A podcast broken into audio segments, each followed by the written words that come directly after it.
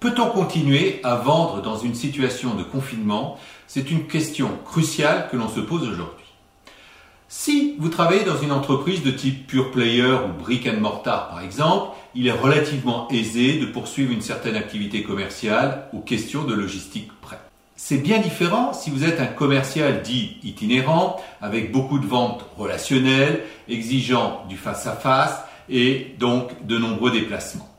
Mais nul doute que l'ensemble des outils de communication de notre quotidien pourront, dans certaines limites, vous aider à poursuivre une activité commerciale.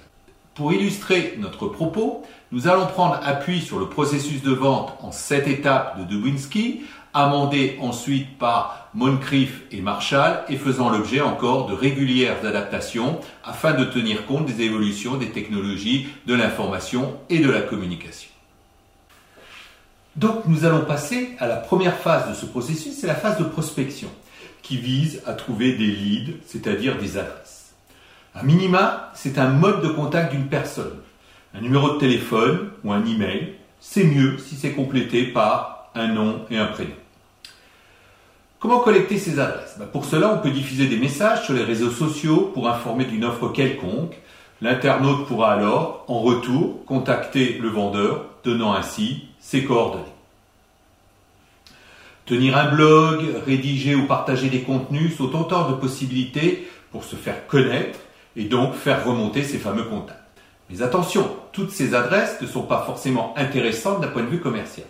Cela nous amène à la deuxième phase qui est la phase de qualification, qui vise à s'assurer que les adresses collectées sont intéressantes. Pour résumer, séparer le bon grain de l'ivraie. Deux possibilités. Soit cela a été prévu lors de la phase de prospection, vous avez ainsi posé des questions pertinentes, complémentaires à celles de la collecte d'adresses. Par exemple, si l'on commercialise des systèmes de visioconférence, vous avez cherché à connaître le nombre d'employés travaillant dans cette entreprise, le nombre de clients joignables à distance, tout ça pour vous assurer de l'existence d'un besoin potentiel. Cette phase peut aussi se faire par téléphone ce qui permet éventuellement, si la qualification est positive, d'enchaîner sur un rendez-vous.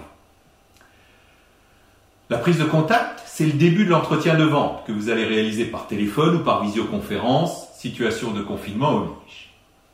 Là, il s'agit de briser la glace, mais aussi et surtout de découvrir les besoins de votre prospect. Fort à parier que ce dernier ait laissé sur les réseaux sociaux une foule inestimable d'informations qu'il vous suffit de collecter, de recouper et peut-être alors de compléter par quelques questions lors de l'entretien. Il est temps alors de passer à la présentation de l'offre via un système de visioconférence, partage d'écran pour présenter une solution, étayer un argumentaire, preuve à l'appui. Veillez à conserver un certain langage corporel, c'est fondamental dans ce type de vente relationnelle et n'oubliez pas qu'au téléphone, le sourire, ça s'entend. Pour le traitement des objections, il est possible de partager des témoignages rédigés sur des médias sociaux, des citations sur des blogs, des évaluations positives reçues ci et là, et donc de traiter bon nombre d'objections avec des arguments et des preuves à l'appui. Tout est prêt dès lors pour conclure la vente, avec un partage de bons de commande et une signature en ligne pour officialiser les choses.